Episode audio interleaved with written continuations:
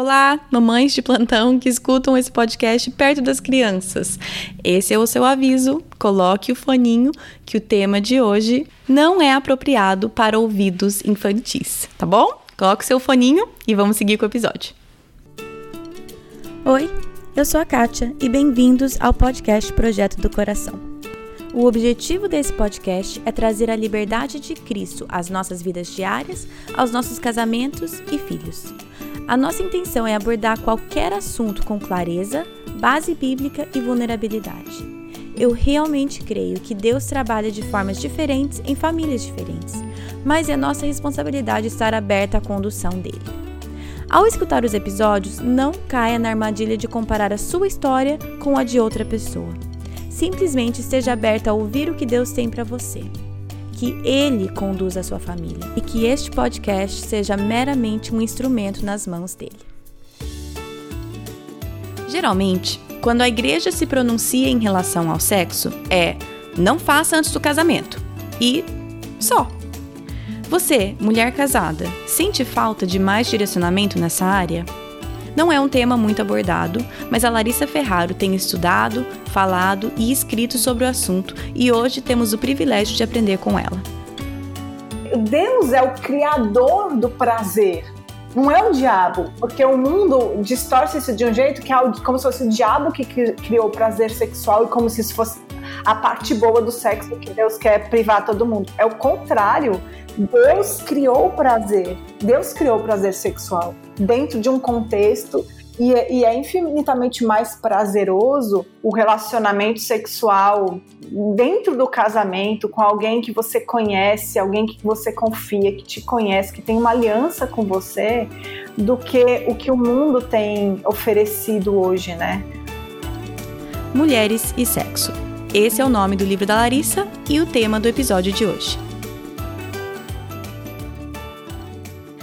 Hoje, a minha entrevista é com a Larissa Ferraro. Imagino que vários de vocês já a conhecem. Ela é autora do livro Mulheres e Sexo, que saiu ano passado. E é um prazer para mim tê-la aqui como nossa convidada para a gente falar sobre um tema que é algo que Deus colocou no coração dela, nós vamos aprender com ela e que, infelizmente, é, é pouco falado. Então, Larissa, seja muito bem-vinda. Oi, Kátia. Eu que agradeço demais a oportunidade de estar aqui com vocês. É um projeto muito legal que você tem direcionado aí, já ouvi alguns episódios e é muito bom nós podermos é, instruirmos umas às outras, né? Crescermos uhum. umas com as, as experiências das outras e e esse assunto, eu louvo a Deus porque Deus colocou no meu coração esse assunto de, do, do sexo, né? Porque é uhum. é algo que as igrejas realmente não falam e quando falam, falam muitas vezes o que não é, o que não está na palavra, né?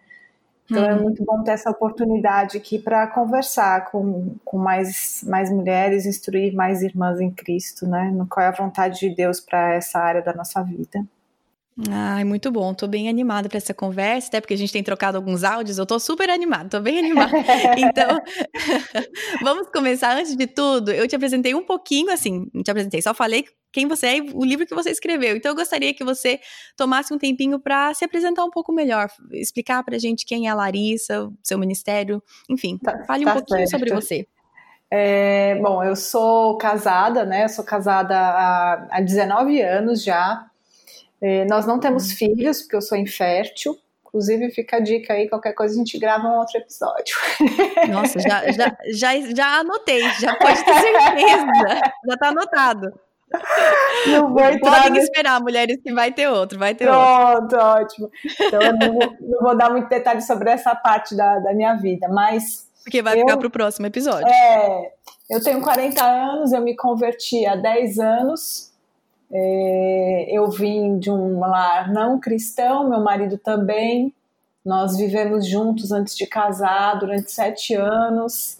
É, então, assim, eu venho, eu tenho tanto a experiência do mundo quanto é, a experiência do que Deus ensina, né? E, hum, sim. E eu creio que Deus usou essa minha história para me ajudar de várias formas a, a falar sobre esse assunto, né? Hum. Então eu, eu eu trabalhei também durante muitos anos com consultoria empresarial, treinamento de executivos, tudo isso. E quando eu me converti, eu comecei a estudar mais a palavra e me apaixonei pela, pelas escrituras, pelo aconselhamento bíblico. Fui fazer um mestrado né, no, nos Estados Unidos, no, no Faith Seminary, lá em Lafayette, Indiana foi através desse, desse mestrado que aconteceram duas coisas, né? Uma foi a minha decisão é, de realmente largar minha carreira para ficar hum. só com o meu ministério, né? E eu era uma pessoa super apaixonada pela minha carreira, mas pela graça de Deus sou muito mais apaixonada por Cristo, pela palavra dele. E aí eu larguei hum. minha carreira, essa foi uma coisa. E a outra coisa foi que, como é, trabalho final do mestrado, né, aí no, nos Estados Unidos eles chamam thesis, né? Isso, é, a tese, eu né? Escrevi, é, eu, ele, o objetivo do mestrado é preparar para o ministério. Então eu uhum. solicitei que eu escrevesse já direto em português, porque seria muito mais útil, né, do que eu escrever em inglês. Uhum. Tem um monte de material aí nos Estados Unidos, eles não precisavam de uma brasileira escrevendo nada para eles. E aí o, o Sacha, né, o Alexandre Mendes, pastor Alexandre Mendes, ele, como ele tem um vínculo muito grande com o seminário, ele foi o meu supervisor. Então eu escrevi o livro com a supervisão do Sacha, eles autorizaram que fosse feito dessa forma. E foi então é um pouquinho da minha história, um pouquinho de como o livro surgiu, né? Ele surgiu dessa muito legal. desse trabalho aí do, do mestrado, né? Hum. Muito legal. E você tem, então, desde que você escreveu, antes você já dava palestras e, e, falava sobre o tema, antes do livro, ou foi mais com o lançamento do livro mesmo? Já. A, a ideia do, de ensinar sobre esse assunto, né, ela veio é, da minha história, né, da minha necessidade, uhum. porque, como eu te falei, eu, eu oficializei, a gente oficializou o nosso casamento, a gente já vivia junto há sete anos, né? Uhum. Então a gente se converteu e aí a gente oficializou o casamento, né? Que foi feito o casamento realmente diante de Deus. Sim. Então, quando a gente é, oficializou o casamento, a gente começou a perceber que tinham. Que, que, assim, Deus começou a agir na nossa vida e a gente viu que tinham coisas que. É em várias áreas, né? E no, no, relacionamento íntimo não era diferente, que nós precisávamos mudar, né?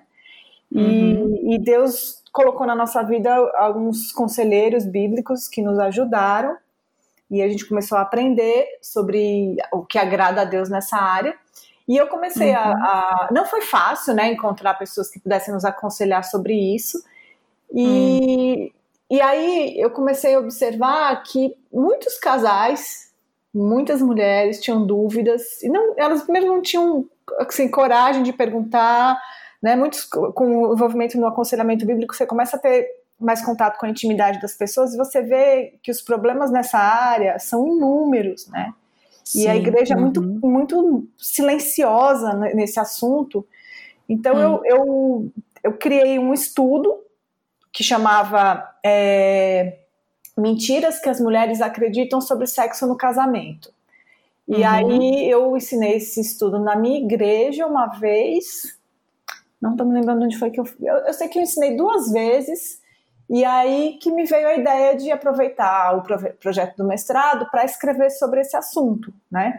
Sim. Então eu, uhum. ele nasceu, o livro nasceu desse estudo, desse estudo que eu já, já ministrava para as mulheres. Hum, muito legal, Larissa. Eu tenho, né? Eu quando eu coloquei alguns meses atrás no Instagram, quais perguntas vocês teriam? Eu tô com uma enxurrada aqui e até co como a gente estava conversando aqui, é, são perguntas do micro, por exemplo, dos detalhes. Então, certo. antes da gente entrar nas perguntas dos detalhes de coisas mais minuciosas, eu gostaria que você desse uma tipo uma pincelada, falasse pra gente o macro, qual que é, qual foi o plano de Deus ao criar o sexo, o que, que é o sexo dentro da visão bíblica, se você pudesse dar essa pincelada grande, porque aí uhum. eu acho que fica mais fácil a gente entender onde essas especificidades entram uhum. nesse, nessa, nessa imagem maior, assim. Uhum. É, e eu, eu gosto de. É, engraçado, só me vem o termo em inglês agora. Eu gosto de, de lidar com o tema exatamente da maneira que você está falando, né? É, explicar hum. o macro, porque o que eu percebo é que no, no mundo cristão, em relação ao sexo, a gente perdeu o macro, sabe? A gente está ouvindo tanto a cultura que a gente não consegue. Isso é muito triste. A gente não consegue mais discernir. A uhum. gente fica ouvindo o mundo, o mundo, o mundo, e a gente fica, ah, e tal coisa, por que não? Tipo, nada uhum. a ver não poder fazer isso, né? Deus não é contra o meu prazer, né? E isso uhum. mostra um profundo desconhecimento do que é ser um cristão, do que é do que é o plano de Deus para a humanidade, né? Assim, um afastamento uhum. realmente das escrituras.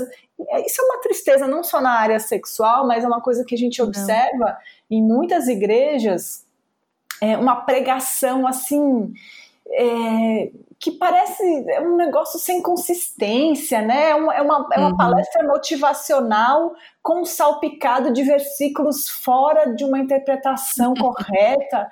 É, você não tem essa, essa impressão também, às vezes? Ah, claro. E aí que é o lance, porque a gente, quando a gente fica no micro, não só de sexo, né? A gente tá falando sobre isso agora, uhum. mas como você falou, em qualquer outro tema, quando a gente foca nas coisas pequenas, aí que vem o legalismo. Pode ou não pode isso? É, isso pode é. ou não pode? E a gente é. acaba seguindo um monte de regrinha pequena que alguém ou falou que pode ou que não pode, a gente nem sabe o porquê. É. E aí, de repente, é fácil abandonar uma, uma crença dessa, porque uhum. não tem fundamento, né? Então é, é exatamente isso que você está falando. Então é, é, é, aquela palavra que todo mundo está usando, mas que é a verdade, que é a cosmovisão, que uhum. é qual uhum. que qual é a maneira que eu vejo o mundo, através isso. de que lente que eu vejo o mundo, né? Então eu isso. gostaria que você desse uma lente bem boa pra gente, como que nós vamos ver o certo. sexo no Ok, e ajustar essa lente. É, porque se Deus quisesse é, era muito mais simples, né? Se a vontade de Deus fosse essa, que a Bíblia tivesse, vamos colocar, vamos colocar, sei lá, 20 páginas, 10 páginas você uhum. pode fazer isso e 10 páginas você não pode fazer isso, né? Tipo, uhum. seria tão simples, Deus é Deus, ele podia fazer isso, né? Mas ele não fez isso porque não é esse o propósito, né? Deus Sim. contou uma história, ele contou uma história onde ele se revela nessa história, ele revela as verdades pra gente, né? Então, é, não é só uma lista de pode ou não pode, o cristianismo é o relacionamento com uma pessoa, né? Que é Cristo. Sim. Não é um sistema religioso com uma lista de regras, e isso se aplica a, a tudo, né? Inclusive no relacionamento Sim. sexual. Então, vamos à base. Vamos, vamos lá. Então eu, eu coloquei algumas coisas aqui no papel que eu acho que são as, as principais que nós precisamos pensar, né?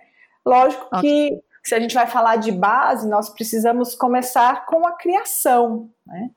Hum, Entendendo hum. que, que quem criou homem e mulher, essa diferença é, entre os gêneros, né? Foi Deus. Uhum. Ele criou, ele desenhou, o projeto é dele.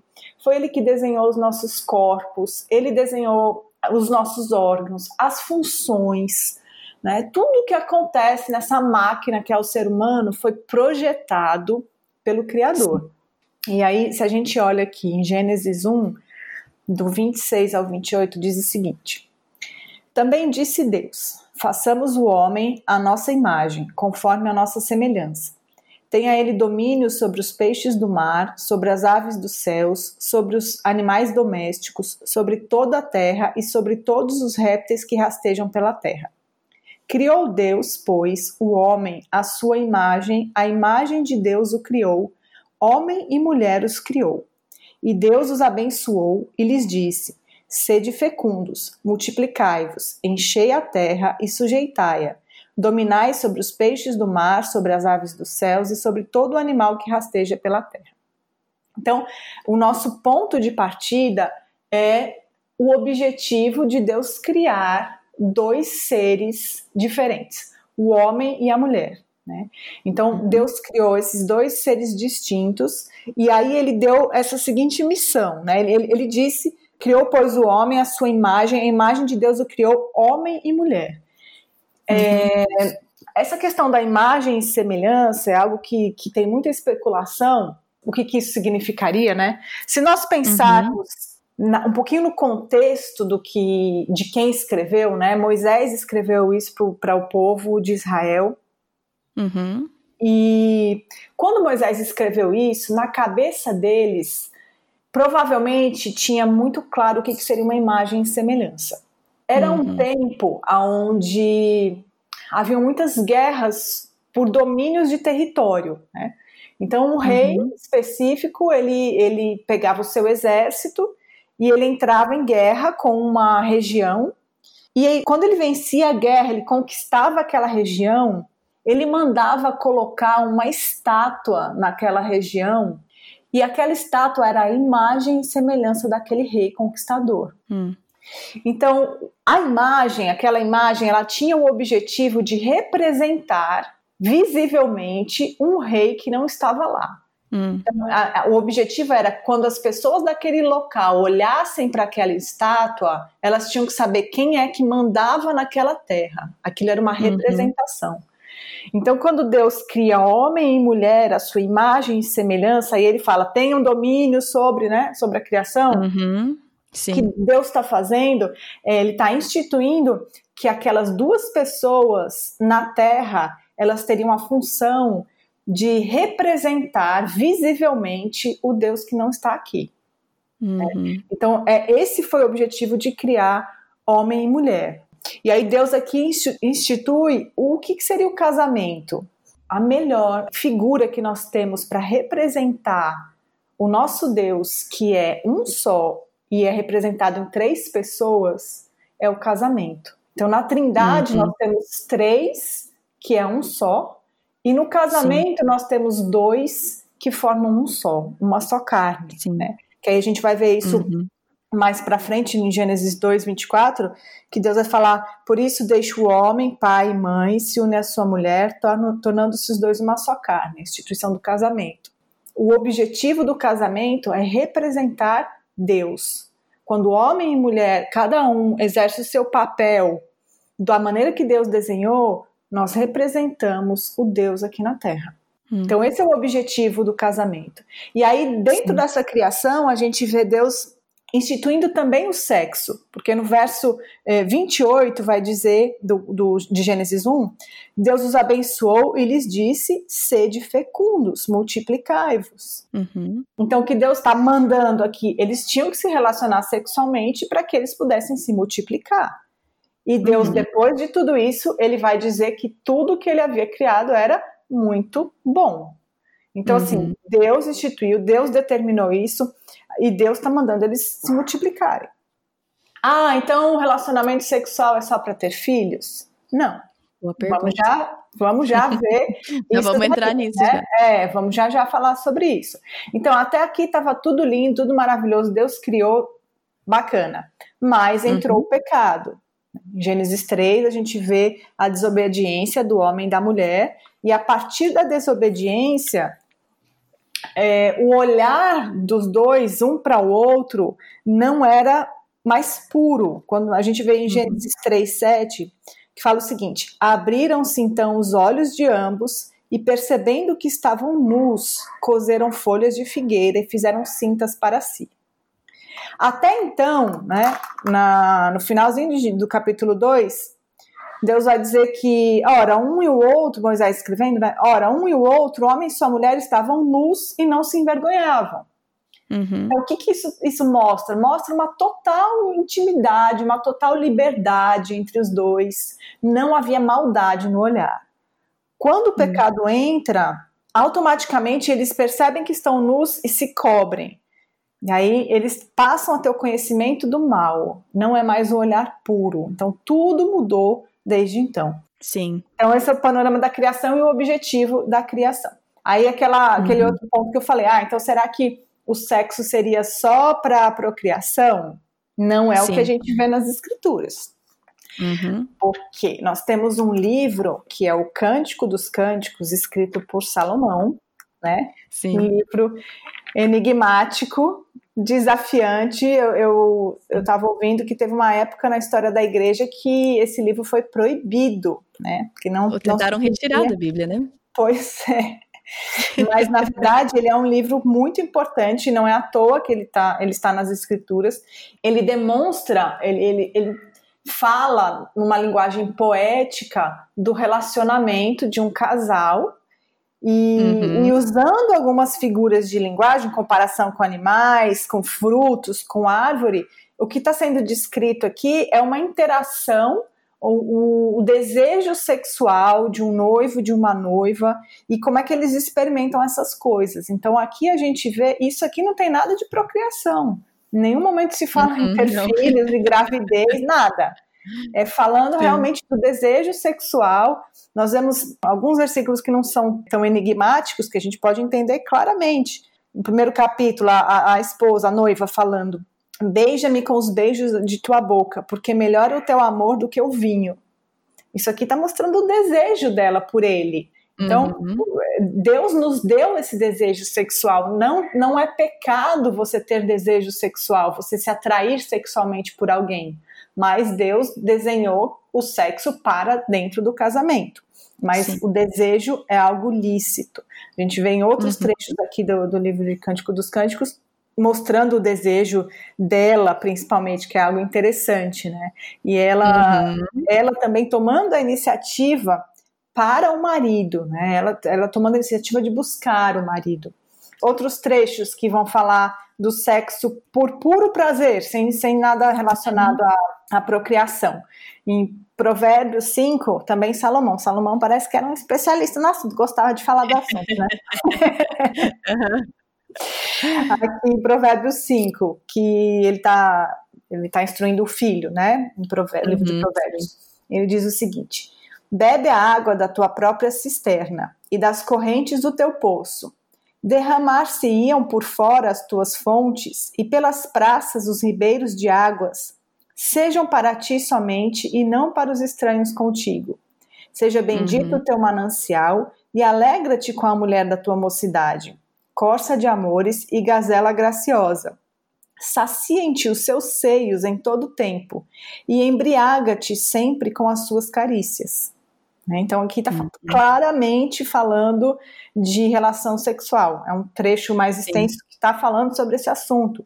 Então, uhum. é, é, realmente o casal é incentivado a, a estar ali tão envolvido e tão encantado um pelo outro a ponto de ser comparado à embriaguez, né? E uhum. essa semana eu tive contato com um material muito bacana do David Merck, você deve saber quem ele é, né? Ele falava da vida. Ah, eu, a, a Carol Merck já foi entrevistada aqui.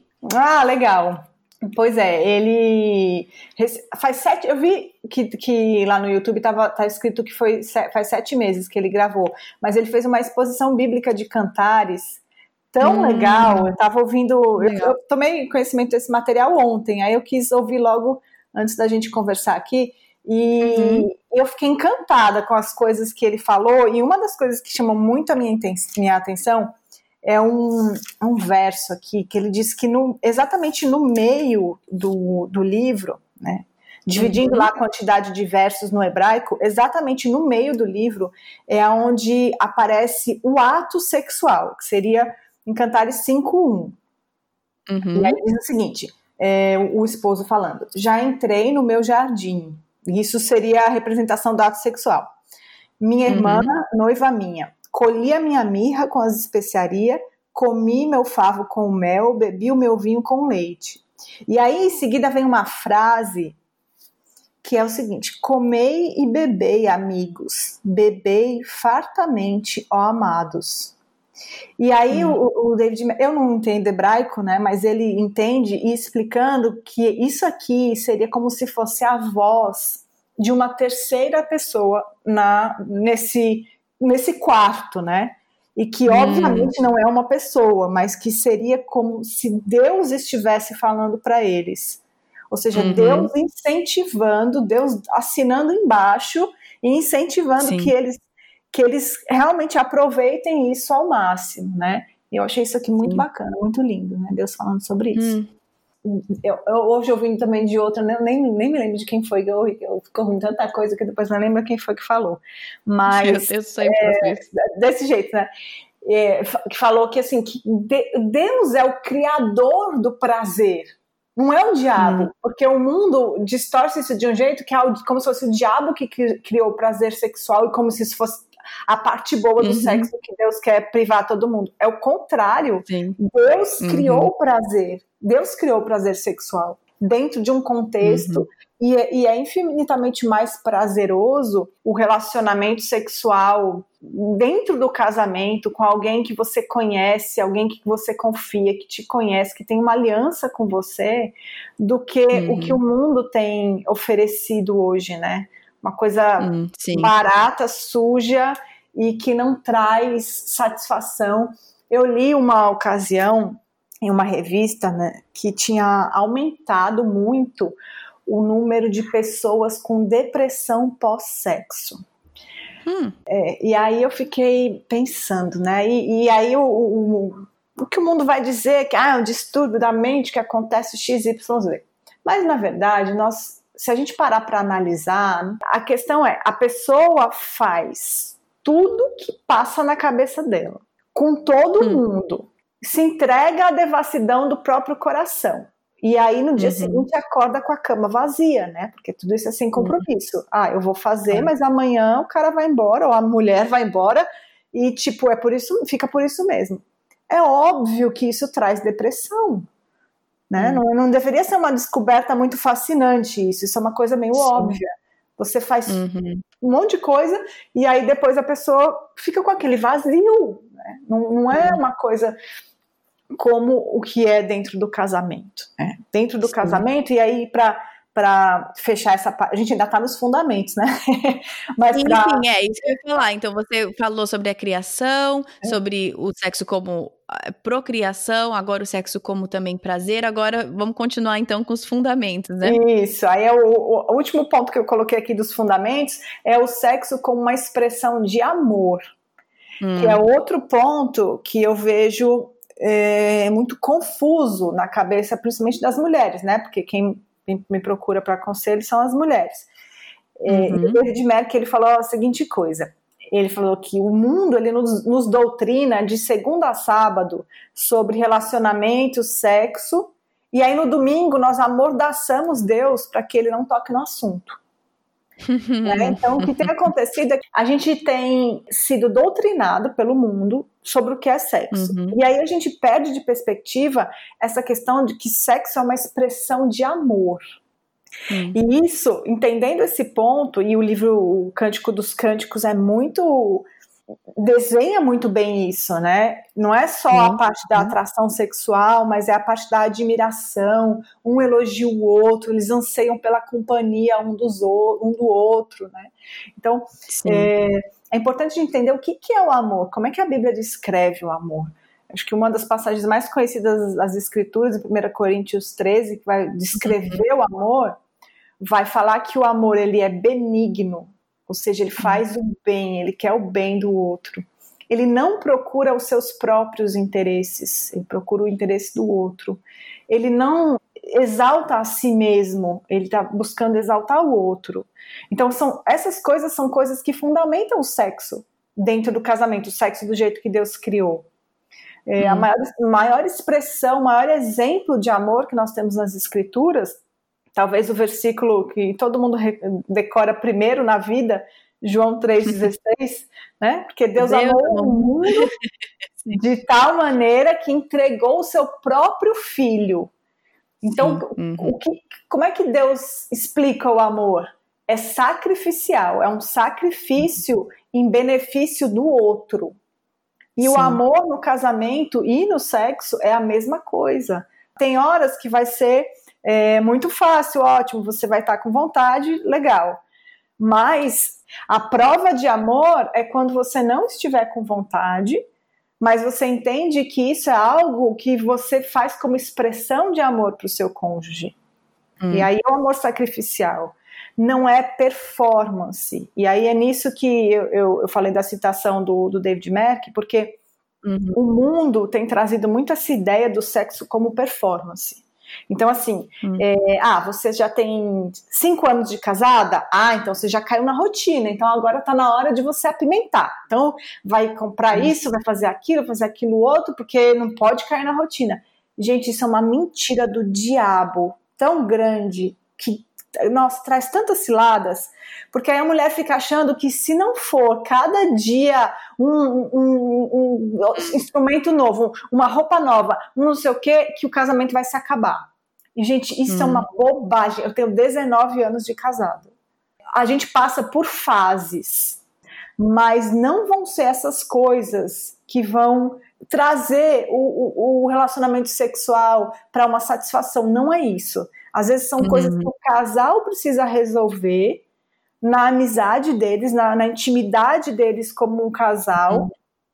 e que vão bater na, vai, vai dar, vai acabar na cama deles. Mas a questão hum. é, não é performance, não é se preocupar com, ah, tem que ser fantástico todo dia ou então meu casamento acabou. Não, vão passar hum. épocas que pode ser um ano até, pode ser dois anos, pode ser, não sei, depende do que está acontecendo na tua vida. Às vezes é um problema de saúde, às vezes tem criança pequena, às vezes tem uma criança doente na sua casa e vão ter períodos que não vão, não vai ser aquela maravilha de ver estrelas, né, dentro do seu quarto, uhum. mas que você mantenha uma frequência para satisfazer o seu cônjuge, para que vocês cultivem a intimidade, porque o, o, relacionamento sexual tem esse papel também de aumentar o vínculo. Deus é tão maravilhoso que uhum. tem um, um hormônio no nosso corpo. Quando a gente produz esse hormônio, aumenta o vínculo emocional da gente com o outro ser. Em que situações ele, ele, ele é liberado? Ele é liberado na amamentação. Quando você uhum. amamenta, aumenta o seu vínculo com a criança, quando uhum. libera esse hormônio. E no relacionamento sexual, também libera na mulher esse hormônio. E ela, a, ela se sente mais apegada ao marido quando tem esse Sim. relacionamento, né? Então, uhum. Então, aumenta o vínculo entre os dois. Então, é a expressão de amor, não é performance. Pronto, acho que agora eu, eu coloquei a base. É, eu já ia começar a puxar uns ganchos, senão eu esqueço. Eu queria. É, esqueço nada, tá? Que não tá da minha frente, mas eu já queria puxar o gancho. que quando você fala por exemplo, de quando um não está com vontade, mas aí você serve o outro, né? Porque é uhum. é o, o, benignidade, servir ao outro, é sacrificial tudo mais. É, eu queria que você expandisse um pouco nesse ponto, porque eu acho também que tem muitas mulheres cresceram na igreja, com igrejas com certeza bem intencionadas, aconselhamento bem intencionado, mas muitas vezes a mensagem que a moça escuta é qualquer hora que seu marido quiser, você tem que fazer. Hum. E o marido escuta qualquer hora que eu quiser, função dela fazer para mim, porque o corpo dela é meu. Então, enfim, eu já vi muito disso, que é uma, uma verdade da Bíblia, que é algo sacrificial, que é demonstrar uhum. amor. E distorcido de uma forma com que, dependendo do relacionamento que aquele casal tem, aquilo pode ser usado para o mal. Então eu queria que você talvez expandisse um pouco em cima disso para talvez esclarecer alguém que está escutando, fosse, assim, ó, ah, tá vendo? Então quer dizer que toda vez que meu marido quer eu tenho que fazer, porque senão eu não estou sendo uma mulher cristã. Fala um uhum. pouquinho mais sobre isso, por favor. É, isso, isso é um desafio, né? Nós todos somos pecadores, nós temos a palavra de hum. Deus que é o norte, né? é a verdade, uhum. é o norte, é, é, o nosso modelo, é o nosso alvo, Agora, no caminho até lá, nós temos uma variedade de, de situações, né? Variedade grande Sim. de situações. E, e dentro dessa história nós temos homens descrentes, maridos descrentes, nós temos maridos é, ditos crentes, mas que não têm o entendimento correto, né? Abusam uhum. realmente disso. Uma coisa que é muito importante que o casal desenvolva é uma amizade. Né? Eu vejo, hum. eu vejo que isso às vezes é uma coisa que atrapalha, às vezes não sempre. É uma coisa que atrapalha uhum. demais o casal quando eles não têm a amizade, quando eles não, não têm a liberdade de conversar, a liberdade de, de, de combinar as coisas. Porque, é, de fato, a Bíblia diz que é, o marido conceda à esposa o que lhe é devido e a esposa conceda ao marido o que lhe é devido, porque eles não têm poder sobre o próprio corpo. É, e em seguida uhum. vai dizer: uhum. Não vos priveis um ao outros, ou ao outro, salvo por mútuo consentimento por algum tempo, para que Satanás uhum. não vos tente. Então, Sim. o objetivo é que a gente não negue se relacionar sexualmente para proteger o nosso cônjuge de cair em tentação. Esse, esse hum. trecho ele não está ensinando você a ter um domínio sobre o outro. Ninguém tem. Hum. O marido não Sim. tem domínio sobre a esposa. A esposa ela não é uma propriedade do marido. Ela é uma propriedade de Cristo. Cristo Sim. comprou a esposa e confiou ao marido para que o marido cuidasse e amasse. Uhum. Da mesma forma que a esposa deve amar o marido e, e, tudo isso que a gente falou de expressão do amor, o marido uhum. também deve amar a esposa. Não é, uhum. ah, eu tô com vontade, você tem que fazer porque sou eu que mando, eu sou o líder. Não é dessa forma.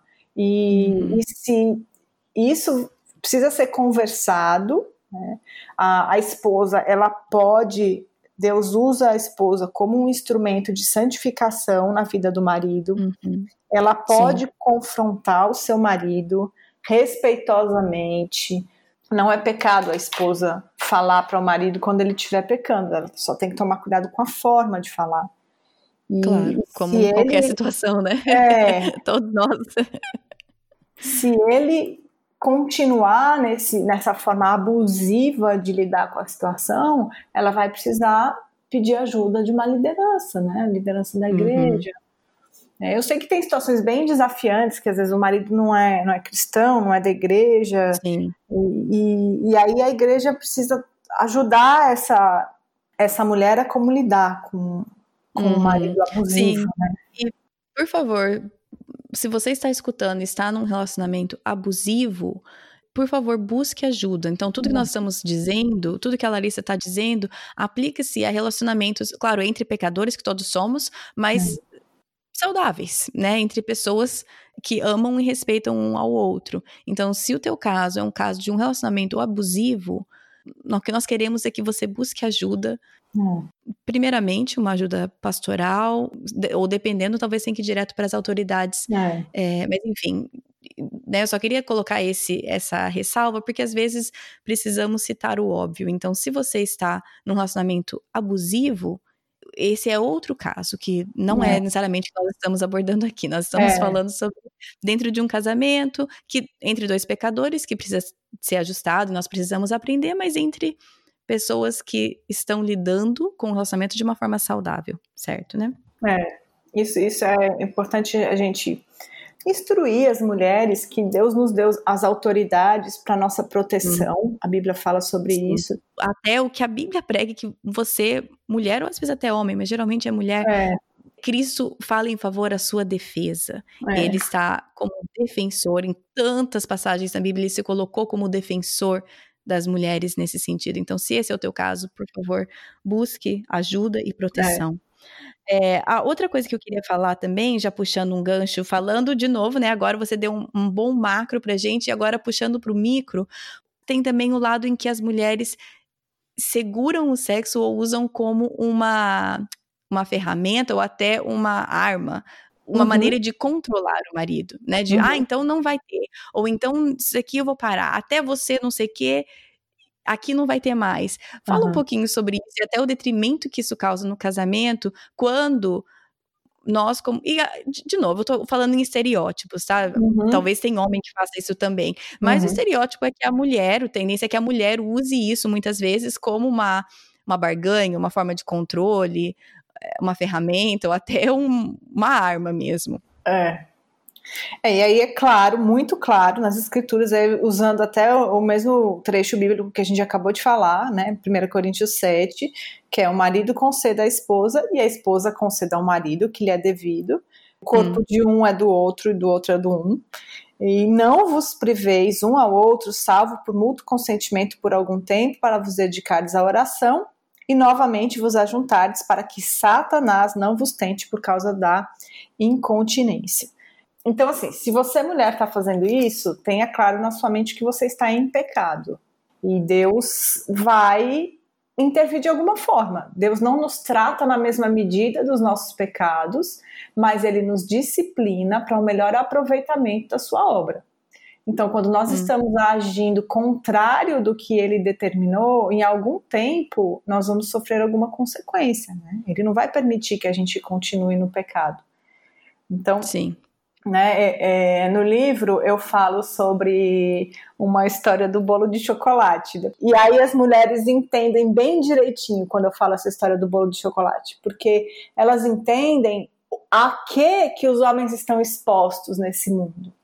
Hum. Ah, as mulheres que foram criadas dentro da igreja sempre é, viveram nesse ambiente, às vezes super protegidas, tá? elas não têm muita noção do que está acontecendo no mundo nessa área.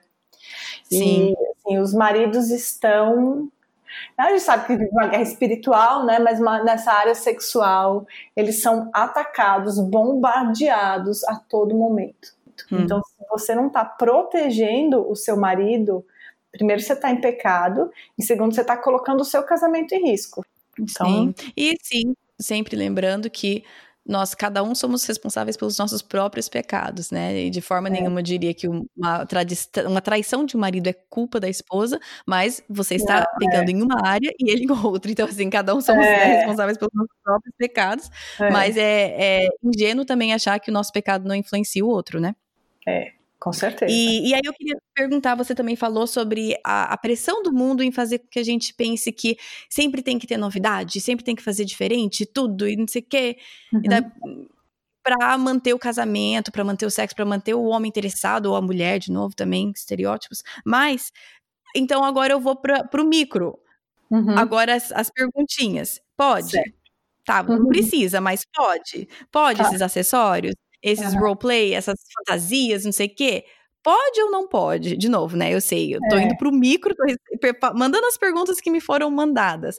Mas volte isso pro macro, onde isso encaixa? Hebreus 13, 4 diz o seguinte: que digno de honra entre todos seja o matrimônio, bem como o leito sem mácula. Essa palavra leito, hum. na verdade, é, o, é a palavra coito, é o ato sexual em si. Então, que uhum. digno de honra é o ato sexual sem mácula, porque Deus julgará os impuros e adúlteros. Essa questão de, de colocar coisas na sua cama, ela é desafiadora. Eu não posso uhum. te dizer é pecado, porque eu não teria um versículo, ah, é, não se vestirás de enfermeira. Não tem um versículo falando isso, né? Não tem. Sim.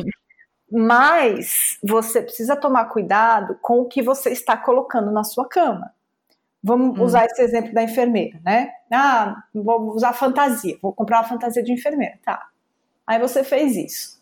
Aí amanhã seu marido passa mal, vocês vão para o hospital. E aí o seu marido vai olhar para a enfermeira. O que, que vai vir na cabeça dele? Né? Não sei, pode não vir nada. Mas concorda que você trouxe para o seu leito conjugal algo que pode ser uma cilada? Hum. Isso seja com, o que for que você coloque, né, de, de brincadeira no meio. Você pode estar tá trazendo uma cilada. Se a gente fala de, de acessórios, você pode estar tá treinando o seu corpo para responder aquele estímulo e somente aquele estímulo. E você pode hum. facilmente cair na cilada de que você, você ou vocês dois não conseguem mais ter prazer só os dois. Porque vocês hum. estão acostumando o corpo de vocês a responder a um estímulo X ou Y do que vocês trouxeram para a cama. Né? Então, esses são alguns dos riscos que a gente precisa tomar cuidado aparecem inúmeros casos no aconselhamento bíblico de casais que não conseguem mais se relacionar sexualmente por conta de tanta pornografia que eles assistiram. O homem perde hum. totalmente o desejo por mulheres de verdade, porque a mente hum. dele foi treinada. Tem homens, mulheres também, que têm acesso à pornografia desde 6, 7 anos de idade. A idade média que as pessoas têm acesso à pornografia é 8 anos de idade pela primeira vez, né? Uhum. Então, é, imagina um, um, rapaz que passou aí 20, 30 anos só com pornografia. E uhum. já aconselhei casos, a mulher era lindíssima, corpo perfeito, jovem, linda. O marido simplesmente não conseguia, eles não tinham mais relação sexual, ponto final. Acabaram se divorciando, porque ele vivia no mundo de pornografia, de masturbação, isso acabou com o casamento dele. Isso são vários os casos desse jeito, porque vai acostumando a sua mente, o seu corpo, a um tipo de estímulo, a um tipo de corpo, a um tipo de, de performance que é completamente artificial. Aquelas coisas Sim. de filme pornográfico, né? Completamente uhum. artificial, não é a realidade, mas a mente, você vai treinando a sua. A nossa mente, ela pode ser treinada por várias, de várias formas. E você treinar a sua mente com esse tipo de coisa, você está destruindo o relacionamento sexual natural do jeito que Deus criou, uhum. que dá prazer, porque Deus criou para dar prazer. Então, não precisa dessas coisas. Hum. Então, eu, olha, eu vou. Eu sempre faço isso, tá? É o jeito que eu aprendo as coisas. Eu escuto e eu regurgito e você me diz se tá certo ou se não, tá? tá. Pode ser? Pode. então, o que eu estou escutando, e aí me corrija se eu estiver errada, tá. é que, bom, primeiro, pornografia é uma coisa à parte, né? Pornografia é trazer outra pessoa para dentro do relacionamento sexual e isso a gente sabe que está errado, ponto. É. Né? Então, pornografia, na verdade, a gente tem, tem um, um, episódio que está em planos, eu não sei quando que vai sair, só sobre a, o, o efeito e uhum. toda a destruição que vem com a pornografia. Certo. Então, nesse, nesse caso aqui, eu vou até retirar a pornografia, porque isso é fácil falar que é errado. Ponto. Uhum. As outras coisas, de novo, me corrija se eu estiver enganada. Uhum. O que eu estou ouvindo é de toma cuidado uhum. com o porquê que essas coisas estão sendo introduzidas nesse relacionamento sexual. Não que um acessório é pecado ou uma fantasia é pecado, mas aquilo tá vindo porque por exemplo, talvez vem de algo que alguém assistiu num, numa cena pornográfica, então uhum. quer introduzir isso uhum. no relacionamento. É mais, de novo, é, é isso que eu tenho entendido, que é não que aquilo é pecado em si, uhum. mas tome cuidado com a, de, a procedência uhum. e o porquê disso, tá certo? Exatamente. E não só isso, mas também o cuidado com a consequência dessas coisas porque uhum. elas trazem consequências. Você é, uhum. que são despertar coisas na cabeça do seu marido, ou alimentar uhum. coisas na cabeça do seu marido, ou despertar e alimentar coisas na sua própria cabeça, uhum. ou é, treinar o seu corpo para só funcionar, só se estimular sexualmente se for usando aquele acessório ou aquela coisa, ou enfim, o que quer que seja. Uhum. Né? Tá certo. Até o que você falou, por exemplo, que muitos desses roleplays ou esses casos, fantasias, às vezes é com é, uma pessoa que você não conhece, ou nessa situação assim, ou como se fosse uma coisa proibida, e aí aquilo, querendo ou não, é o que você está falando, né? É uma consequência. Nós somos, nós vamos então querer introduzir isso no nosso casamento, que uhum. eu vou uhum. chamar alguém que eu não conheço para dentro da minha casa, para minha cama, né? uhum. Então é, faz sentido o que você está falando sobre é o, o que nós vamos querer introduzir, nem que seja na fantasia, no mundo irreal, mas querendo ou não, estamos introduzindo isso e a consequência disso, né? É. Nosso coração, ele é desesperadamente corrupto e hum. a Bíblia diz de tudo que se deve guardar, guarda o coração, porque dele procedem as hum. fontes de vida. Então, se você depende do que você colocar, alimentar o seu coração, você vai estar tá trazendo consequências uhum. muito ruins para sua vida. Sim. E fica uma dica aqui, nós, eu e a Ellen Creta, a gente fez a resenha do livro A Batalha da Mulher. Se você que está escutando ainda não ouviu a resenha e quiser ouvir um pouco mais sobre isso, tem uma hora e pouco aí de episódio só falando sobre isso e aquele livro ele entra bastante uhum. nessa coisa da nossa mente, de onde nós deixamos a nossa mente devagar, infidelidade emocional, tudo isso mais, né? Isso, eu ouvi, gostei demais, é muito bom. Ah, legal, que bom. e aí, então, de novo, vamos para as perguntinhas. Certo. Eu sei que são coisas completamente diferentes, mas eu vou embrulhar tudo aqui na mesma pergunta. Sexo oral, sexo anal. O que, que a Bíblia diz? Pronto. É, às vezes as pessoas acham que estão na mesma categoria, né? Mas é não. Eu, falei. eu sei que não são, mas eu vou juntar é... na pergunta e fala sobre as duas. É, é, sexo oral, eu escrevi no meu blog. Eu vou convidar as pessoas uhum. a, a, a olharem lá, tá? É, eu vou colocar o link. Eu até eu li o artigo antes da gente antes, antes dessa entrevista. Eu vou colocar para você que está escutando, do post desse episódio, entra lá que vai estar tá o link tanto para vídeos, os vídeos que ela falou do David Merck falando sobre é, cantares e agora também sobre esse artigo da Larissa. Legal, pois é, porque é, nós, como a gente vem falando desde o princípio da nossa conversa, a gente se norteia pela Bíblia, né? Nossa cosmovisão cristã e norteada pela Bíblia. É, se a gente pega o livro de Cantares, nós temos sim uhum. insinuação de os dois é, se referindo a coisas relacionadas ao paladar, a, a, a, a sentir o gosto e, e falando uhum dos órgãos, né? Então, assim, não tem como fugir disso. Você olhando ali, tá escrito tá isso. Tá bem claro lá. Né? Tá bem claro lá. Então, eu não posso falar, ah, é pecado. Por quê? Porque eu sou, eu quero ser a santinha de todas, eu acho que é errado, então eu falo que é Não, não é assim que a gente se baseia. É, eu, eu amo de paixão o Dr. Charles Rogers, que é um médico americano que ele vem ensinar sempre aqui em Fortaleza e eu faço a tradução das aulas dele. E ele hum. fala assim: que ele nunca chama de pecado algo que Deus eh, não coloca claramente na Bíblia como hum. pecado, e ele nunca vai deixar de chamar de pecado algo que claramente a Bíblia chama de pecado. Então, Sim, é claro. a mesma coisa. Se Deus, se não está falando, ou se está falando, a gente tem que ir para o que a Bíblia diz. Né? Então, eu vou convidar vocês Sim. depois a lerem mais detalhadamente sobre essa explicação, explicação do sexo uhum. oral. Já o sexo anal é diferente. Primeiro, porque nós estamos falando de um órgão que não foi absolutamente feito para receber nada.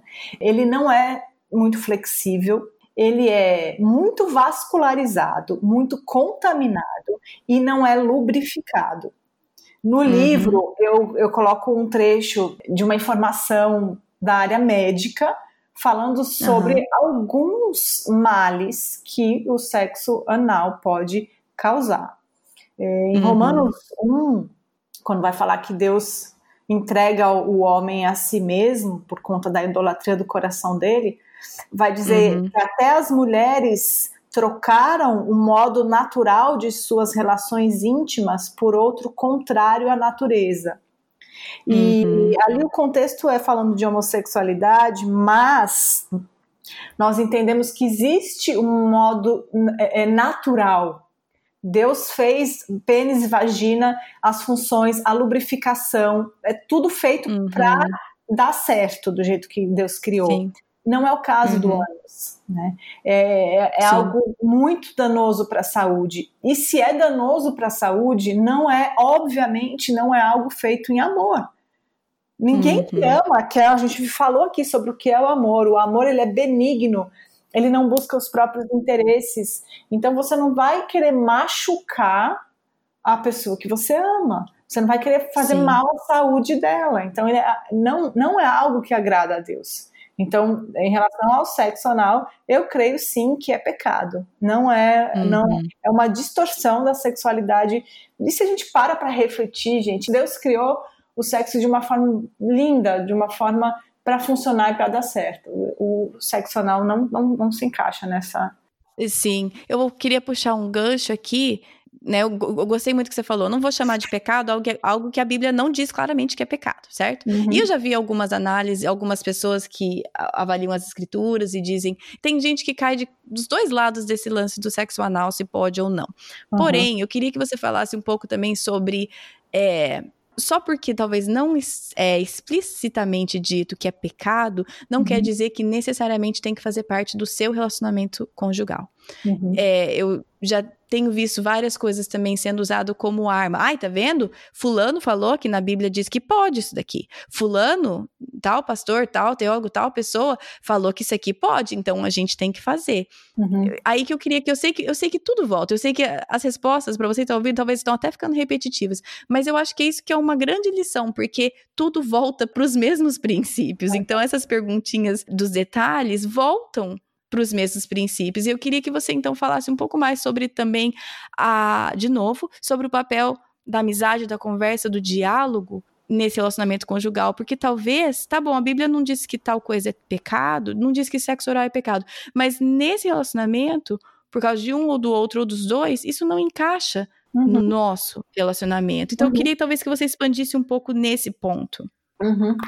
É, com certeza. Nós temos os mandamentos bíblicos uhum. e nós temos inúmeros princípios bíblicos. Uhum. Verdades que a Bíblia fala, como a gente iniciou a nossa conversa falando de fundamentos, né? Nós falamos de princípios. Isso. Os princípios, alguns princípios que estão na base do casamento e do relacionamento sexual. É, e aí, falando em princípios, eu me lembrei aqui de Romanos 14, que fala uhum. sobre a consciência. Né? Aqui Paulo está tratando de uma coisa trivial, né? Comer ou não comer carne. E aí uhum. ele diz, nem o que come é uma, alguma coisa, nem o que não come é alguma coisa, né? Mas se você Sim. acha que comer é errado e você come, você está pecando. Por quê? Porque na sua consciência, você está ferindo a sua consciência, você acha que algo é pecado, você está fazendo. Então, isso hum. se aplica muito bem a essa questão é, do relacionamento sexual. Se você Sim. examinou as escrituras, tá, não tem nada que fale do sexo oral, você não acha, não consegue entender como está lá em Cantares, você não consegue entender, e aí você, você, na sua cabeça, acha que é pecado fazer, e você faz o que a Bíblia uhum. diz é que nisso você está pecando, porque você está ferindo a sua consciência. Né? E, lógico, isso a gente está falando Sim. de coisas que a Bíblia não não tem mandamento, né? Porque se tem uhum. mandamento, ah, mas eu não estou sentindo minha consciência pesada, ah, não interessa. A consciência está cauterizada, está queimada. Né? Exatamente. Né? O, princípio, o mandamento está lá, né? É, eu não acho errado mentir nessa circunstância. Pois bem, está bem claro na Bíblia que mentir é, mentir é pecado. Pronto, nessa não, não tem. Exatamente isso. Então, às vezes eu escuto, não, porque eu senti assim, Deus me deu uma paz no coração quando eu decidi me divorciar que foi assim totalmente de Deus. Não foi de Deus, porque Deus é contra o divórcio. Né? Você pode estar sentindo a paz que for, não é de Deus, né? Então, é, uhum. se é contra o que Deus já disse, né? Não, não uhum. faz sentido. Mas esse ponto da consciência, se é uma coisa que fere a tua consciência, então não faça. Então uhum. não faça. Converse com seu marido, explique e não quero fazer isso mas vamos fazer outras coisas, né? Tem muitas coisas. Nós, nós temos. É, é, importante também a gente falar sobre a liberdade no relacionamento sexual, né? Não ficar. Fale tão, sobre isso, então. Né? Eu acho muito importante. Não ficar tanto preso na pode a posição, o horário, o local. Gente, isso não importa. Não importa a posição Sim. que você quiser, que for mais gostoso para você, para ele. Pode ser em pé, pode ser sentado. O horário pode ser de manhã, de tarde, de noite, 24 horas por dia, de madrugada. Pode ser na sala, na cozinha, se só tiverem vocês em casa, aonde você quiser. não é, porque as pessoas. Um detalhe aí, né? Tem que ter. Não, não necessariamente na frente dos outros, não, né? Mas tudo bem. Importante falar isso, né, hoje em dia né? Ai, não, ai. só vocês dois, mas não, não, tem, não importa o lugar. Os dois juntos é o que vocês acharem legal, gostoso, tal, né? Não machuca, uhum. não, não, fere, não humilha. Então é, é, é, é, por amor os dois. Então aproveitem. Tem muita coisa que, uhum. que vocês uhum. podem aproveitar e, e, e, se satisfazer os dois, né? Sim. Uhum. Aí outra pergunta aqui: o orgasmo feminino tem uhum. que acontecer toda vez para esse, para que esse para que seja realmente isso de um servir o outro, precisa toda vez a mulher ter um orgasmo ou não? Não. Bom, não. próxima pergunta. Não precisa. Mas é engraçado, né? Eu, eu eu ensinei isso. Ah, eu lembrei onde foi a segunda vez que eu ensinei esse estudo antes do livro sair. Foi lá em Águas de Lindóia, na conferência da ABCB. Agora que eu lembrei. Ah, que legal! É, porque foi lá que essa pessoa veio, conversar comigo. Quando eu, quando eu falei que o objetivo do, do sexo, do ato sexual, não é o orgasmo. O objetivo é a glória hum. de Deus. É você satisfazer o seu cônjuge, é vocês aumentarem a intimidade entre vocês, tudo para a glória de Deus. Hum. E para as mulheres não é algo tão fácil como para os homens. Então, uhum. não, não tem problema. Se você não, não, não, tem orgasmo toda vez que se relaciona com seu marido, não tem problema. E eu ensinando sobre isso, e aí uma, uma mulher veio falar comigo que ela por conta de um, alguma coisa que aconteceu no parto que ela teve, ela perdeu a capacidade de, de ter orgasmo. Eu não sei como funciona essa parte fisiológica dessa história. E hum. ela disse que foi tão libertador para ela ouvir isso, que ela não precisava, porque ela não se incomodava o fato de não ter mais orgasmo. Ela tinha um relacionamento sexual feliz com o marido dela mas uhum. é, ela, ela começou a ficar preocupada por conta de comentar, às vezes, com um amigo, uma coisa, e a pessoa criasse um terror em cima dela. Nossa, mas é o uhum. alvo do, do relacionamento sexual e agora tal. E ela vivia atormentada com isso, porque ela não, ela perdeu essa capacidade. E assim, não tem uhum. problema. E, e, assim, salvo algumas exceções, nós somos muito mais conformadas com isso. A gente muitas vezes não precisa simplesmente ah, meu marido está com vontade, eu não estou com vontade, eu estarei ali disponível. Se eu tiver um orgasmo ótimo, lindo, maravilhoso, se eu não tiver e ele tiver, ele vai dormir feliz, satisfeito e eu também vou. Né? Então, assim, uhum. assim, não, não, a gente não precisa se preocupar com isso, porque não é o alvo principal. Se você está fazendo em amor pelo seu marido, você está glorificando a Deus. Pronto. Uhum. Não precisa Legal. ter isso, né? Legal. E, e aí, como lidar no relacionamento quando um hum. cônjuge tem mais vontade do que o outro? Né? Uhum. Estereotipicamente, não sei se é a palavra, mas seguindo os estereótipos, o homem geralmente tem mais vontade, procura mais a mulher. Mas eu sei de relacionamentos que também é ao, ao contrário. Então, eu só vou generalizar quando, quando o, a libido de um não bate com a do outro. Como lidar com isso? Acho que como a gente vem falhando, né? como a gente vem falando, falhando não, falando, é, é, é em amor ao outro, né? Se o outro uhum. tem, está com vontade e eu não estou, eu vou ceder. Né, eu vou, eu vou fazer em amor àquela pessoa. É, claro, eu preciso avaliar se eu sou uma pessoa que nunca estou com vontade. E aí uhum. eu preciso ver é, se eu não tenho nenhum problema de saúde. Sim. Isso é, isso é importante, ver se eu não tenho nenhum problema de saúde, ver como é que estão as minhas prioridades. Uhum. Porque se, se eu estiver gastando tempo demais com coisas que não são as minhas prioridades, do que Deus quer que sejam as minhas prioridades, eu preciso rever isso. Eu preciso ver o que está uhum, acontecendo, sim. por que está acontecendo esse desencontro. Não, Larissa, não é uhum. nada, porque meu marido é um. Ele quer toda hora. E, tá, se o teu marido quer toda hora, você não vai fazer toda hora porque não dá. Então você vai fazer uhum. o quê? Qual é, é a alternativa que você vai fornecer para o seu marido? Porque vocês têm uhum. que entrar num acordo. É, é, é, para o outro, o relacionamento sexual é para o outro. Então, se uhum. eu quero agradar a Deus, eu quero satisfazer o meu marido, qual, qual vai ser o acordo que a gente vai entrar? E aí a gente uhum. planeja algumas coisas. Ah, eu vou entrar em um acordo com meu marido que vai ser só, sei lá, vai ser três vezes na semana. E aí vão ser esses, esses, esses dias. Porque aí dessa forma, nesses dias, eu já me preparo, eu já não fico me desgastando com besteira, eu já vou guardar minhas energias, eu vou me alimentar melhor. Enfim, você vai fazer o que você precisar fazer para estar disponível para o seu marido. Porque Deus quer uhum. isso de você.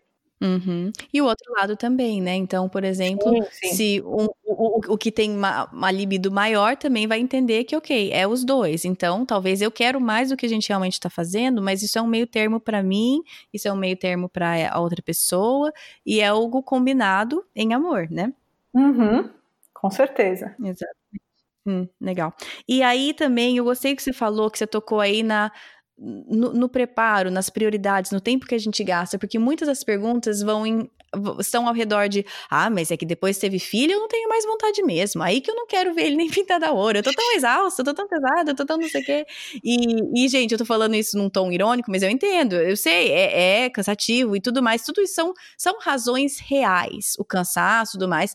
Mas a verdade também é que não é só para quem tem filho. O cansaço, o desgaste, isso vem. Uhum né, formas diferentes para pessoas diferentes. Mas eu queria então que você falasse que eu acho que esse que você tocou aí no ponto de prioridades, o tempo que a gente gasta, é, a forma como, que a, como a gente cuida do próprio corpo, tudo isso eu acho que responde um pouco disso. Então, se você pudesse falar um pouco sobre isso, que a vida sexual que muda após. É, a maioria das perguntas foram após a chegada dos filhos, mas com uhum. certeza após várias outras circunstâncias na vida.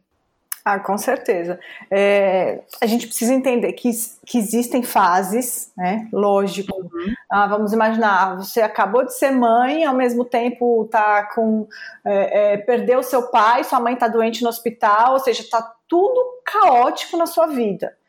Claro Sim. que vai ser uma, uma época que talvez você tenha que conversar com seu marido, olha, eu estou muito exausta, mas ainda assim não deixar de fazer mas se organizar para que, que você consiga acomodar de alguma forma o, o tempo para o seu marido. Né?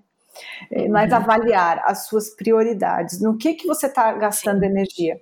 Deus instituiu o casamento para ser o relacionamento mais importante nosso aqui na Terra. Não são Sim. os filhos. Eu sei que tem uhum. mãe que vai, vai querer agora jogar tudo que eu tô falando fora, porque é um absurdo eu falar uma coisa dessa, mas é o que a Bíblia ensina. Os filhos, Sim, eles não. vêm e eles vão embora. O casamento Sim. vai instituir esse, essa união de uma só carne. Então, nós uhum. precisamos arrumar formas de nos organizarmos e pedir conselhos, peça conselhos para mulheres maduras, cristãs, que possam te ajudar a, a lidar com a fase que você está passando, para que você se organize e tenha tempo para o seu marido, a prioridade do seu marido. Né? Será que você uhum. é uma pessoa muito perfeccionista? A minha casa tem que estar impecável, a alimentação tem que ser impecável, meus filhos têm que estar impecavelmente limpos. E talvez você tenha que se desapegar de alguma dessas coisas para poder ter tempo com seu marido. Se vai ter que cuidar com tudo perfeitamente, não vai ter, não vai ter energia não mesmo. Não vai dar, é, não vai dar. É, agendar tempo. Agendar, colocar hum. na agenda mesmo. Ah, mas é absurdo colocar na agenda. Aí eu te pergunto: tem alguma, algum tempo livre na sua vida hoje? Não, não tem. Tá. Então, se você não quer colocar na agenda e não tem um tempo livre, você não vai ter tempo nunca para o seu marido. Então, então, às vezes é o caso de você colocar na agenda. Ah, terça, sexta e sábado à noite é, é do, do, meu marido. Vou colocar as crianças para dormir e vai ser nosso tempo de romance. Agendar isso pensar em sexo com o seu marido, claro. Mas o, o órgão sexual. É, é importante, né? Deixar isso claro. O órgão sexual mais eficiente das mulheres é a mente. Não é nem uhum. tanto a questão hormonal tal. Então, fique, cultive pensamentos de, de, lembrando do seu marido, lembrando de, de, momentos que você passou que foi muito bom com ele e tal. Cultive isso para que você tenha desejo. Então tem, Sim, tem uma série de coisas que a gente pode fazer. É, e eu não, não tenho filhos, mas eu sou mulher também, eu me canso também, e eu também várias vezes tenho prioridades erradas e eu preciso me, me reavaliar e, e, ver que eu não estou fazendo o que Deus quer que eu faça, né? O padrão é Deus, hum. não, não sou eu, né? Não estou aqui dando as minhas opiniões. Sim, e o padrão, a Bíblia não muda, o padrão da Bíblia não muda. Nós precisamos é. entender ela igual você falou, dentro do contexto que ela foi escrita, dentro de tudo, né? Não, não retirar as coisas e usar como uma arma, mas a Bíblia não muda. Os fundamentos da Bíblia estão ali. O, o que a Bíblia diz, não, não podemos retirar o que a Bíblia diz, né? E, e aí eu queria então que você eh, talvez é, eu, eu sei que a premissa da pergunta está errada quando a gente faz essas perguntas, tipo, ah, mas isso precisa? E quantas, e quantas vezes eu preciso fazer com meu marido por semana? Uhum. A premissa da pergunta está equivocada, né? Nós precisamos entender isso também. Mas eu queria então que você falasse. Com certeza, imagino tanto de perguntas que você recebe, tanto de mulheres que você aconselha no assunto. Quando alguém vem com esse tipo de pergunta para você, ai, quantas vezes por semana tem que fazer? Qual que é a sua resposta? O suficiente para que estejam ambos satisfeitos. Aí às vezes tem, ah, mas o meu marido quer toda hora. Aí entra o que a gente acabou de falar, né? De pensar em algumas estratégias. Mas não tem o número mágico. Tem o acordo de vocês, tem, tem as fases do casamento, né? Provavelmente uhum. no começo, só os dois não tem criança, são mais jovens, provavelmente a frequência vai ser maior. É, depois pode seguir diminuir um pouco, depois pode voltar. Então, vai depender da dinâmica aí do casal, mas ambos têm que estar satisfeitos. Se o teu marido está reclamando, você precisa fazer um ajuste. E aí eu diria só, eu sei que a grande maioria das pessoas que escutam podcast são mulheres, mas eu sei que tem alguns homens que escutam também, uhum. que vocês já vieram falar comigo. Mas É, para os homens, maridos que estão ouvindo, eu vou dar a dica principalmente para quem tem filho, hum. ajuda a tua esposa. Se você já não ajuda, é. e tem todo esse negócio, ai, a pai não é ajuda, tudo bem, eu tô falando, eu sei, todo homem tem que estar envolvido, mas eu digo, faça também, cuide da criança, lave a louça, arruma a casa, isso eh, são coisas que você está plantando para colher depois. É, meu marido que fala um bom relacionamento sexual começa na cozinha, quando você pega os pratos começa. e vai lavar para ela. Exatamente. Então, assim, talvez essa conversa também teria que, ter, ter, teria que acontecer, com certeza acontece, mas entre homens, qual que é o, qual, né, de homem falando para homem, qual que é o seu papel? De é. novo, mulheres, nós estamos falando o nosso papel porque nós somos mulheres, nós não estamos, e a Larissa não está deixando isenta o papel do homem. É uhum. É simplesmente que nós somos mulheres, nós estamos falando para mulheres. É. Mas o homem tem o seu papel também, e nós não vamos entrar muito nisso, mas uma dica, gente. Quando meu marido faz. Na verdade, meu marido faz muito, muito aqui em casa. Mas Poxa vida, não tem hora que ele tá mais atrativo para mim do que quando ele tá dando banho pros meninos. Quando não ele tá é, fazendo. Menina, não é.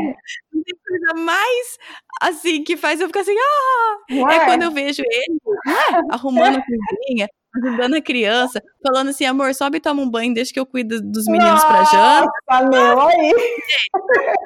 Não é tão difícil assim também, maridos. Não, não é tão complicado. É, não é difícil, não é difícil. Lava uma louça, é. guarda uma roupa. É. Pois é, isso faz maravilha no seu casamento. Fica a dica aí para os homens. Exatamente, não é tão complicado assim. É, é, aposto que Faz um teste, faz um teste. Faz, fica uma semana aí ajudando. Depois você fala como que foi sua semana. Pois é, olha. É isso mesmo. Ai, ai. Mas, Larissa, que, que, que, eu sei que esse é um assunto muito maior e eu quero, vou indicar, e a gente vai falar sobre o seu livro daqui a pouquinho, mas eu queria que você, o que, que de grande ficou de fora? Ou você acha que, tipo, não, vai pra base, o que, que talvez eu deixei de perguntar que você gostaria de encerrar falando? Kátia, eu acho que a gente cobriu aí um, terreno vasto, viu? Eu não, não consigo uhum. pensar em alguma coisa que tenha ficado de fora, não. Eu acho que nós, nós exploramos bem, principalmente os fundamentos, né? E aí, se a gente esquecer alguma coisa específica, eu creio que as mulheres podem, os homens também, voltar para os fundamentos e aí a resposta fica mais fácil, né? Certo. Gente, então, Larissa, eu queria que você falasse onde as pessoas podem encontrar o seu livro. Eu sei que você até falou que tem audiobook. Então, para as mulheres que estão assim, ah, que legal, quero aprender mais. Eu sei que você escreve, tem os blogs, tem os artigos na internet. Ah, direcione essas mulheres para onde elas podem encontrar mais sobre isso. Certo. É, eu tenho um site que é, que é o blog também, que é larissaferraro.com. É, lá uhum. tem alguns artigos, tem o livro impresso está à venda lá. Inclusive, eu uhum. vou criar um cupom de desconto e o nome do cupom vai ser Projeto do Coração. Então, você digita lá Projeto do Coração e vai ser frete grátis para qualquer lugar do hum, Brasil. Legal. Então, o livro impresso tem lá. Aí, ele está disponível em audiobook pelo The Pilgrim, que é um aplicativo uhum. de, de, livros cristãos. Muito bom também. E tem no Amazon a, o e-book no Kindle, está disponível também. Legal. Então tem essas Muito legal. E todos esses links também para você que está escutando estão tudo no site para facilitar para vocês. Isso. E tem mais algum? Eu sei que isso já é um muitos. Você já citou alguns recursos do seu livro, tudo tem bastante. Tem algum outro recurso que você fala assim, ah, não deixe de ler, ou não deixe de escutar? Alguma coisa que você gostaria de citar? Ah, ah, tem um, um, livro muito bom, mas aí nesse, ele é um livro sobre se, ah, como você se libertar da pornografia, que é o Finalmente Livres do Rick Lambert, que é muito bom. Muito bom. Tem, né, que está traduzido, ele é excelente. Tem, tem bons livros que já foram traduzidos.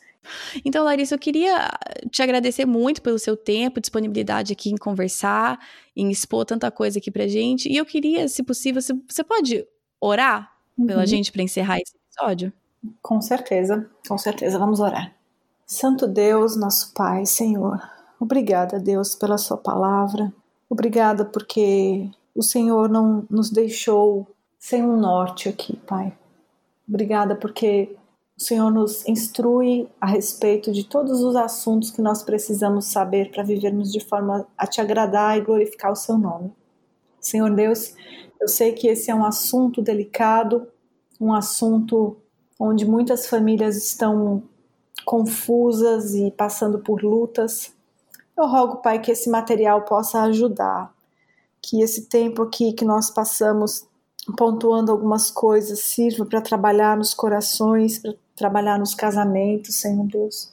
Que o Senhor aplique conforme a sua vontade. Te peço pela vida da Kátia, te agradeço, Senhor, por esse ministério, que o Senhor abençoe ela, a família dela, e continue abençoando o ministério, Pai, para que muitas pessoas possam ser ajudadas, encorajadas, confrontadas também, Senhor, para que o seu povo, Deus, seja um povo que te conhece, conhece a sua palavra e que gere mais frutos, Senhor Deus, para a sua obra. É o que eu peço e agradeço em nome de Jesus. Amém. Amém. Então, gente, para você que ficou com vontade de ouvir mais a Larissa, aprender mais, tem o blog, o site dela, né, que tem um blog que tem artigos que ela escreve e, acima de tudo, tem o livro dela, Mulheres e Sexo, no site dela.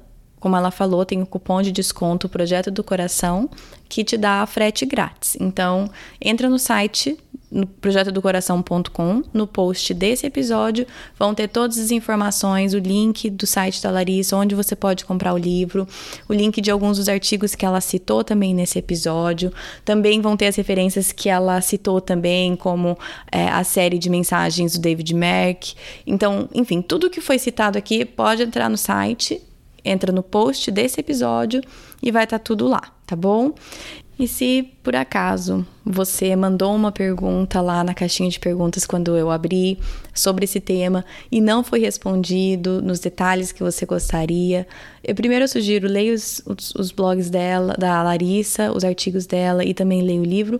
Mas acima de tudo, nós precisamos lembrar aquilo que o episódio foi inteiro centrado, é que você precisa olhar, nós todas, né? Não tô falando para alguém específico, nós precisamos olhar o macro. E eu, tô, eu sei que eu falei macro e micro, e talvez essa não seja o melhor jeito de explicar. É, em, no inglês, a, a, fala é tipo the big picture, olhar o quadro todo. Muitas vezes, se você pensa num quadro, a gente. Né, se você fica muito perto de um quadro grande, você não consegue entender aquilo dentro de um contexto. Então, a, a minha sugestão é olhe, dá uns passos para trás, olhe o quadro completo, o big picture, entenda isso que a Larissa ela fez um excelente trabalho dando aqui os fundamentos, olhe os fundamentos. Por que Deus criou o sexo? Para quê? Qual a intenção dele com isso? O que explicitamente na Bíblia diz que pode e o que não pode? E o que, quais são coisas, né? Pode, não pode, deve, não deve, que, que vem da nossa cabeça ou às vezes da, da cultura em que estamos?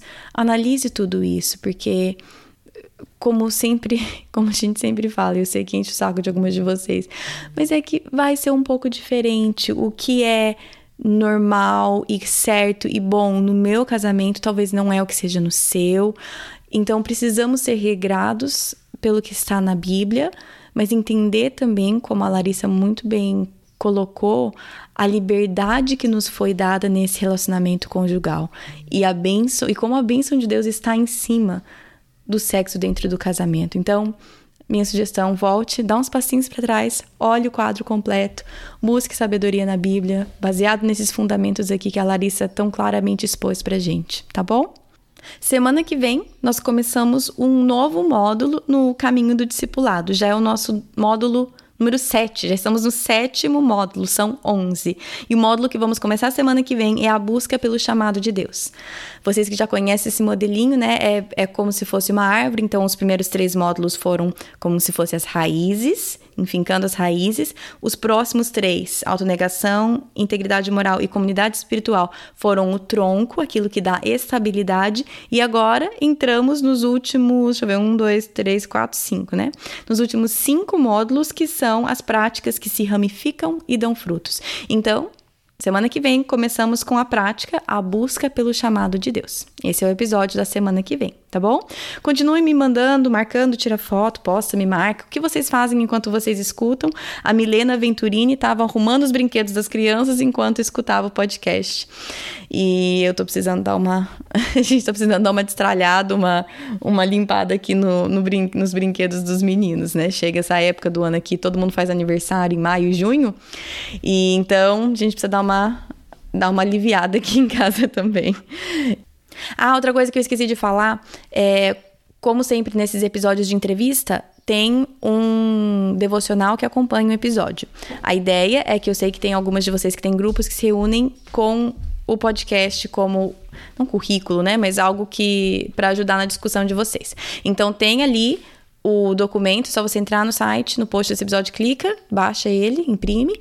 Tem sempre algumas passagens bíblicas, algumas perguntas, tá lá para vocês no site, tá bom? Nas redes sociais, se você quiser acompanhar no Facebook é Projeto do Coração, no Instagram é @pdcpodcast. E eu acho que é isso.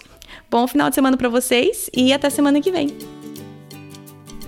Na Bíblia, em Miqueias 5:5, está escrito que ele será a sua paz.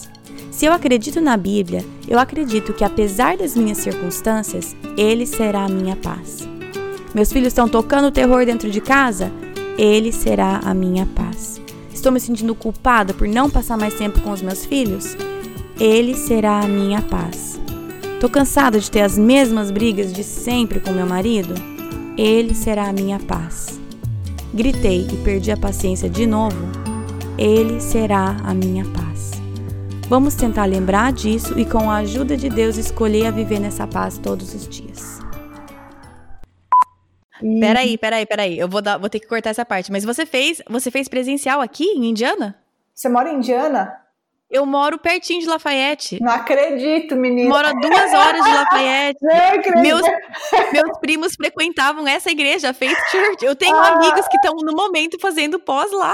Menina, deve ter passado na porta da sua casa várias vezes. Não acredito. Eu, bom, eu moro mais assim, eu moro perto de Indianápolis. Então, umas Sim. duas horas dali. Mas, menina, sério?